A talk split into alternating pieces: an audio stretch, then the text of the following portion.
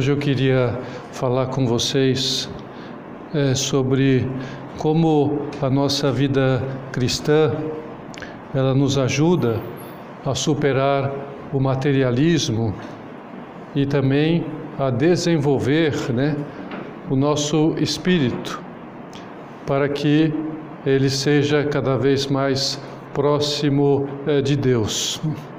Ele que é o Espírito puro, né, o ser perfeito. Quanto mais nós nos aproximamos dele, mais então podemos alcançar essa perfeição. Várias religiões é, tiveram né, ou têm em algum grau essa intenção. É, mas o que é que diferencia ah, as religiões?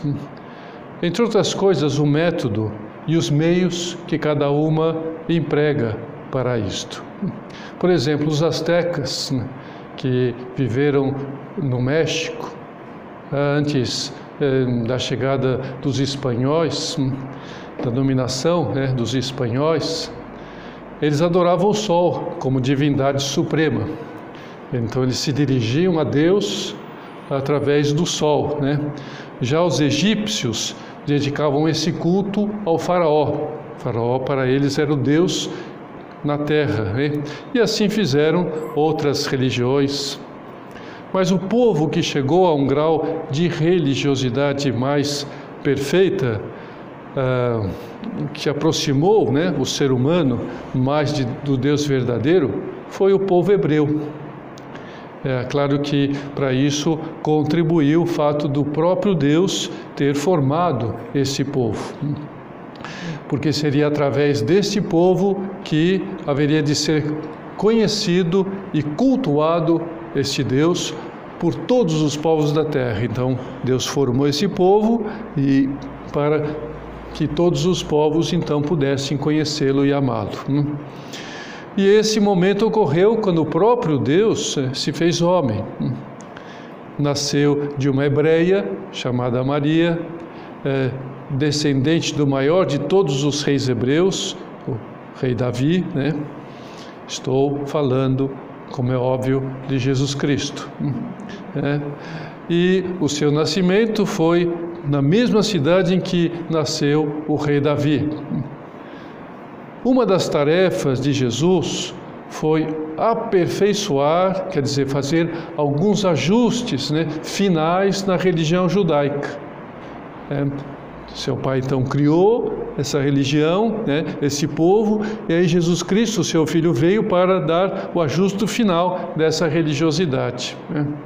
Então, com esses ajustes, né, ele criou a religião mais perfeita, ou seja, a maneira de o ser humano relacionar-se com Deus, adorar a Deus, né, que é a religião cristã, né, criada, portanto, pelo próprio Deus. Todas as outras criadas pelos homens. A religião cristã, judaica pelo Deus também, né, mas na continuidade, a religião cristã criada por Deus.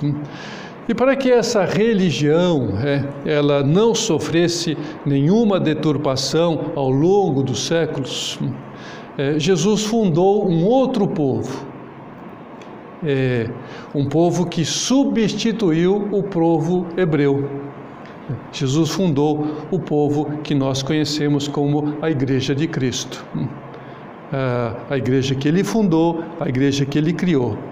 E para pertencer né, a esse povo, já não é mais necessário a vinculação a um território, como era o caso dos hebreus. Né? É, tinham que estar na terra prometida, ali se instalar. Né? Já não é necessário pertencer a uma nação, como a do povo de Israel, a uma cultura determinada. Mas é necessário crer em Jesus e aderir-se aos seus ensinamentos. De modo que todas as pessoas, de todas as raças, de todas as línguas, de todas as nações, podem fazer parte desse povo de Deus, né? dessa igreja que Nosso Senhor então fundou, estabeleceu, né?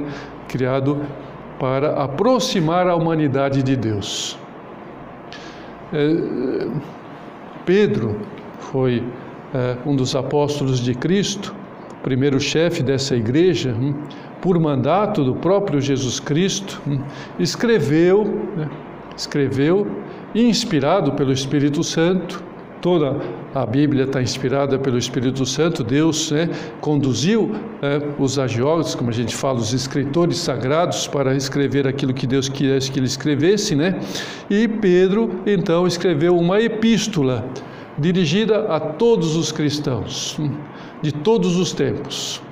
Todos os cristãos, então, leem essa epístola, né? que é como que podemos considerar a primeira encíclica papal. Né? É, e no versículo 9 do capítulo 2 dessa encíclica, hum, ele diz assim, né?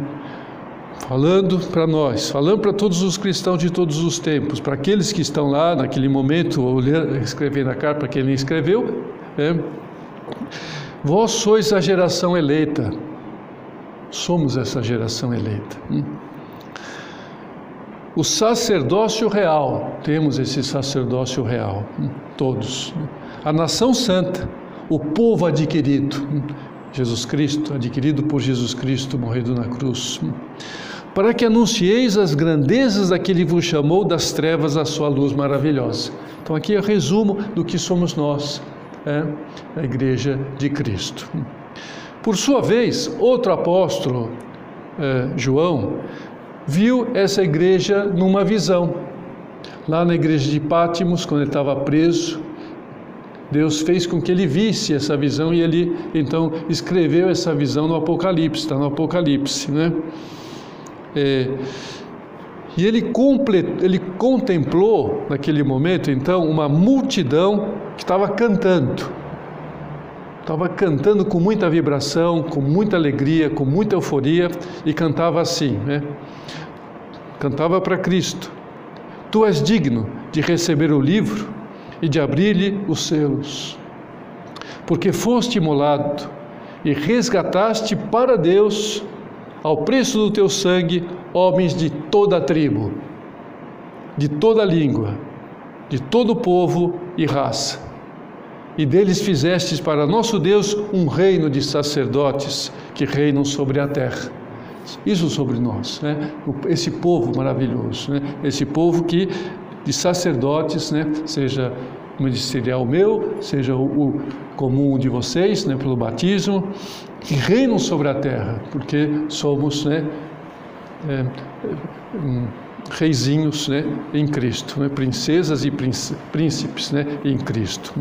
Portanto, ninguém pode duvidar né, que a igreja de que Jesus Cristo fundou uma igreja e que nessa igreja se guarda, se defende, se difunde sem enganos até o final dos tempos a religião verdadeira criada por nosso Senhor. Então, nós vamos buscar onde está essa religião verdadeira que nós podemos então unir-nos a Deus, adorar a Deus, ter uma religiosidade perfeita, superar todos os momentos de dificuldades que possamos superar para sermos uh, perfeitos. Está nessa religião. Então, para deixar ainda mais claro isto, que Jesus Cristo fez? Antes de subir ao céu, no término da sua missão na terra, né, ele dirigiu-se àqueles homens que ele tinha preparado durante três anos para dar continuidade à sua missão. Ele preparou aqueles homens né, é, e lhes disse: Foi-me dada toda a autoridade no céu e na terra. Foi dada pelo Pai, ele como homem, Deus se fez homem, foi, portanto, ide Estão dando o encargo, a missão para eles. Ide, fazei discípulos em todas as nações. Então começava então a ação da igreja cristã, né? batizando-as em nome do Pai, do Filho e do Espírito Santo, ensinando-os a observar todas as coisas que eu vos tenho mandado. E eis que estou convosco todos os dias até a comunhão dos séculos. Então quer dizer que o próprio Jesus Cristo garante a santidade da religião cristã. É Ele que garante. Né? Já na última ceia, um pouco antes da sua morte, ele disse que estaria na sua igreja preservando-a de erros, é, através do Espírito Santo. O que, que ele diz naquele momento? O Espírito Santo, a quem o Pai enviará em meu nome, esse vos ensinará todas as coisas e vos fará lembrar de tudo quanto eu vos tenho dito. Então, por tudo isto, é que nós podemos ter essa segurança de encontrar na Igreja de Cristo os métodos mais eficazes para nos encontrarmos com Deus, para aproximar-nos na nossa felicidade. E eu percebo bem com o que eu, que eu acabo de dizer, né? Espero que vocês tenham percebido. Eu quero que vocês percebam. Se não perceberam, eu uh, então vou frisar. Né? Eu disse método, método, né? não pessoas. É, porque as pessoas, por serem pessoas como nós, podem errar como nós. Qualquer pessoa dentro da igreja. Né? Pode se enganar na hora de viver, na hora de transmitir os ensinamentos. Portanto, o que nós temos que crer e aderir-se é ao método deixado por Jesus Cristo. É. Essa instituição fundada e assistida continuamente por Cristo e pelo Espírito Santo. De modo que é, esta é a nossa religiosidade. Né? Agora, por outro lado, é, nós também precisamos aceitar que não só na igreja é, de Cristo existem pessoas boas. Não só, né? não, somos, não somos a seita dos escolhidos e só nós somos perfeitos, os outros que vão para o inferno. Né? Não. Né? É, há muitas pessoas próximas de Deus fora da religião, fora do cristianismo. Por exemplo, o Papa Paulo VI, ele disse que Mahatma Gandhi, que foi né, o grande unificador e libertador da Índia, hindu fervoroso, ele podia ser canonizado, podia ser santo, se estivesse na igreja, por causa da sua bondade, da sua grandiosidade religiosa. Isso confirma aquele ditado que diz que todos os caminhos levam a Roma. Né? Porém, é mais seguro, evidentemente, ir de avião do que nadando. É, Mahatma Gandhi e outros chegaram nadando. Mas, mas não é fácil chegar nadando. Né? É, imagine chegar nadando aqui para Roma. Né? Então, claro que é uma linguagem, é, é uma figura de linguagem para dizer, né, tem os caminhos mais fáceis para chegar. Né? E a igreja que Cristo fundou, que é que nós onde podemos ter a relação mais perfeita, todos os meios, todos os métodos para chegar né, a Deus. Né? É, existem muitos métodos bons, né, pessoas boas nas outras religiões, mas os melhores métodos é a que Jesus Cristo deixou na igreja. E esses métodos são mantidos intactos. Como ele diz, eu vou, né? O Espírito Santo, eu vou estar com vocês até o final dos tempos. O Espírito Santo vai ditar, vai hum, deixar que essas, isso que eu criei, esses, vai né, permanecer até o final dos tempos. Né? Essa graça e assistência do Espírito Santo. Então, apesar dos pesares, né? Que, que, que apesar dos pesares é isso, apesar de tantos dentro da igreja terem falhado nessa missão ao longo do tempo e continuam falhando. Né? Então nós não vamos aderirmos às pessoas, vamos aderirmos a Cristo, a que Ele fundou. Por isso que São José Maria dizia que ele não estava na igreja por papa e bispo nenhum, ele estava por nosso Senhor Jesus Cristo, né? não importa quem seja o papa, quem seja o bispo. Né? Todos os ritos e festas da igreja, as missas, orações, bênçãos, cantos, né, sacramentos, tudo, né, são formas de adorar o verdadeiro e único Deus e participar dos bens que nós podemos, as graças que Deus nos concede através disto. Né? Então, aquilo que os astecas e os tupiniquins viam no sol, nós vemos na Eucaristia. Então é a maneira mais perfeita de ver a Deus, não é? Porque é o próprio Deus, Jesus Cristo, que nos mostrou onde nós devemos adorá-lo. Hum. É, com a diferença de que os astecas pensavam, né, com boa intenção, que estavam adorando o Deus verdadeiro, mas não era o Deus verdadeiro, sol não é o Deus verdadeiro, né? Eles não tinham outro conhecimento, falavam, o que, que é mais grandioso na terra, na natureza? É o sol, então Deus é o sol, né? assim como os esotéricos cultuam as algas marinhas, né? Então, para as algas marinhas, são para os esotéricos a, a, o Deus, né, que é onde vai conseguir as energias espirituais né, do cosmos, né, a pirâmide, vem todo o cosmos, né, e, também lixo de todo o universo, é, através das pirâmides. Né. E os muçulmanos, Maomé, né, e assim por diante. Mas nós temos a certeza de que estamos adorando o verdadeiro Deus na Eucaristia. Nós recebemos isso de Cristo. Hum?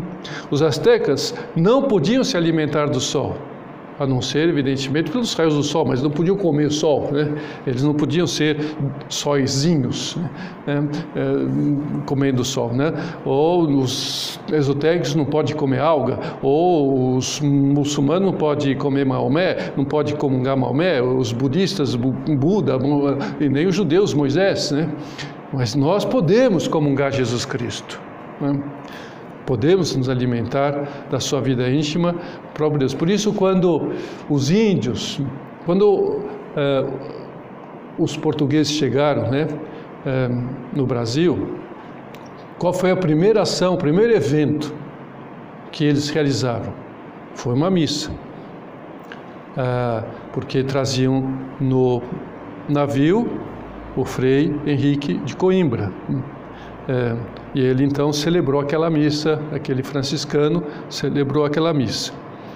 Os índios, quando viram aqueles portugueses chegando naquelas naves, né, falaram: chegou uns deuses aí do céu, né, né saiu, chegou do, navio enorme, onde eles vieram, são pessoas importantes, né? E eles então respeitaram aquela chegada, até ajudaram os portugueses a fazer aquela cruz enorme de sete metros para que presidisse aquela missa. Mas depois, quando estava tudo pronto, eles foram para a mata. Foram para a mata e começaram a observar a celebração da missa. E quando o Frei Henrique elevou a hóstia depois da consagração, sabe o que os índios fizeram? Isso é o que conta pelo, pelo Vaz de Caminha, né? naquela, naquela carta que ele escreveu para o rei de Portugal. Então, os índios deram piruetas e assobiavam. Né? Eles começaram a dar piruetas e assobiavam, né? quer dizer, uma espécie de já é, é, manifestação é, carismática. Né?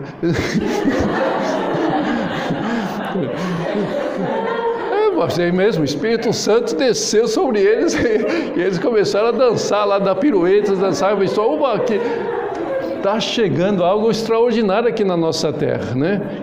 Que é muito maior que o sol, né?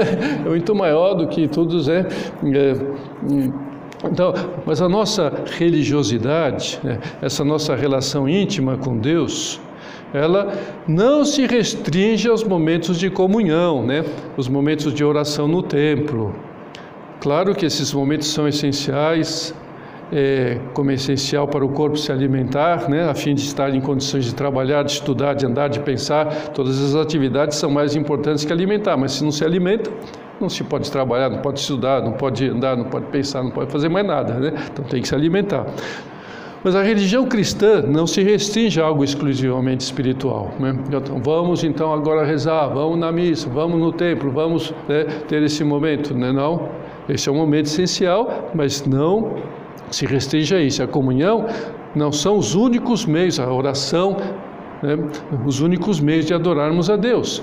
Nós também podemos adorá-lo no trabalho, porque utilizamos as nossas mãos, a nossa inteligência, aquilo que somos na criação de Deus, utilizamos o material, a natureza para criar coisas boas e tecnológicas, né? estamos fazendo o que for, estamos, podemos adorar a Deus. E como nosso Padre São José Maria nos ensinou, uma hora de estudo é uma hora de oração, uma hora de trabalho é uma hora de oração. Hum. A comunhão é o alimento essencial, essencial que nos dá condições espirituais. A oração, meio especial. Estar com Deus para que possamos estar com Deus estudando duas horas, né? um dia ensolarado, quente, a geografia da Pérsia.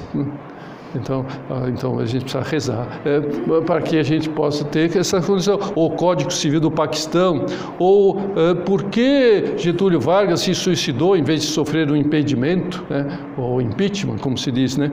É, um, ou estudando mecânica clássica, ou lendo Shakespeare, ou fazendo esporte, ou namorando.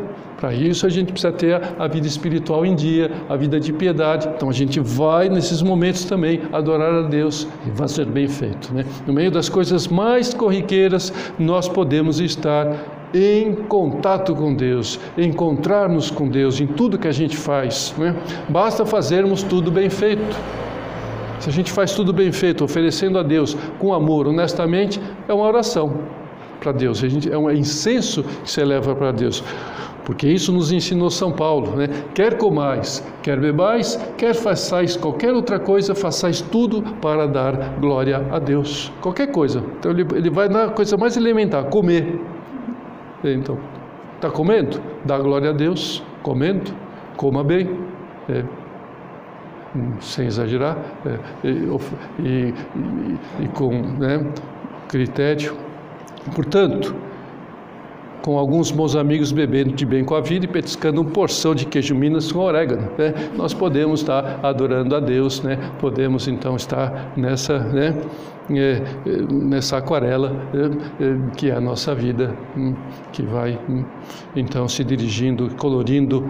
É, é, a música tem aquela parte que fala que vai se descolorindo. Eu prefiro que vai se colorindo cada vez mais, né? É, porque é assim a nossa vida em, em Deus, em Cristo. Né? Então, tudo que nós fazemos pode se transformar no encontro com Deus. Tudo, absolutamente tudo. nada é alheio a Deus, né? Algumas vezes, né, esse encontro pode nos levar a ter um diálogo mais intenso. Outras não é tão fácil, não tem importância faz parte, né? É, mas sempre podemos fazer o esforço de buscar esse encontro com Deus, em qualquer momento.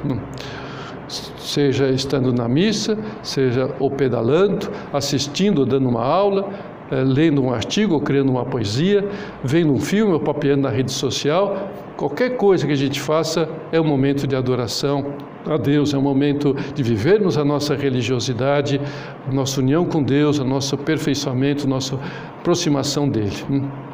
porque existe algo de sagrado, de divino, escondido nas situações mais vulgares que compete a nós descobrir, como nos ensinou São José Maria. Então a gente tem que fazer esse esforço para descobrir. Na, no templo é fácil, na igreja é fácil, na vida de oração, na missa, mas nos outros momentos Deus está presente aí também.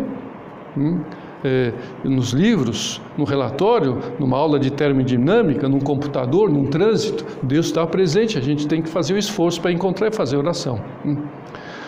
Então, os cristãos têm que ser do mundo e o mundo de Deus, como também diz São Paulo quando escreve aos Coríntios: né?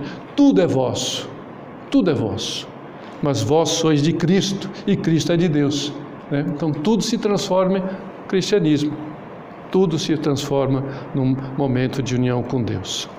Então, como sabemos, essa é uma ideia que São José Maria repetiu muito, né, como essencial para a nossa religiosidade, para que ela seja autêntica.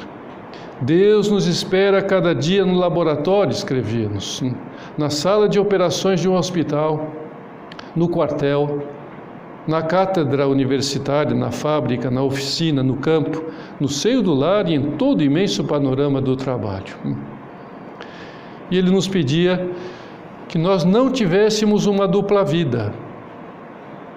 Ou seja, a vida de relação com Deus por um lado e a vida familiar, profissional e social por outro. Mas tivesse tudo unido, uma só vida, única. Somos nós, né? cristãos. É, toda a nossa vida deve ser plena de Deus, desse Deus invisível que nós encontraremos nas coisas mais visíveis e materiais. No outro caminho, é, ou sabemos encontrar em nossa vida de todos os dias ou não encontraremos nunca. É, o meu pai tinha um amigo que era ator como ele e chamava-se Rodolfo Maier.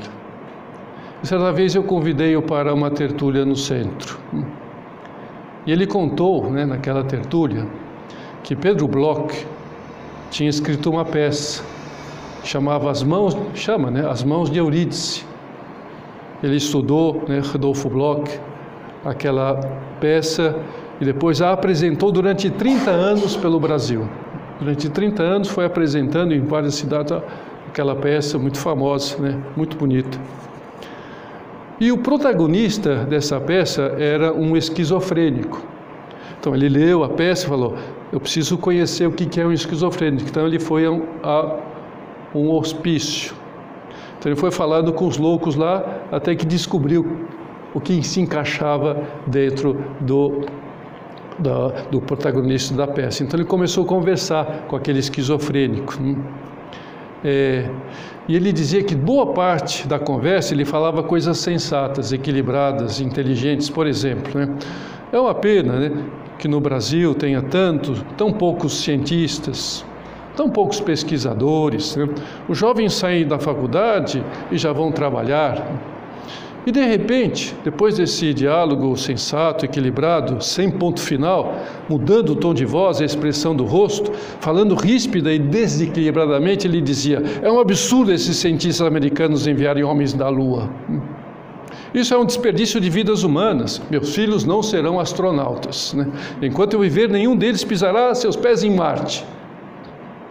Eu me alegro muito vendo esses estudantes fazendo pós-graduação.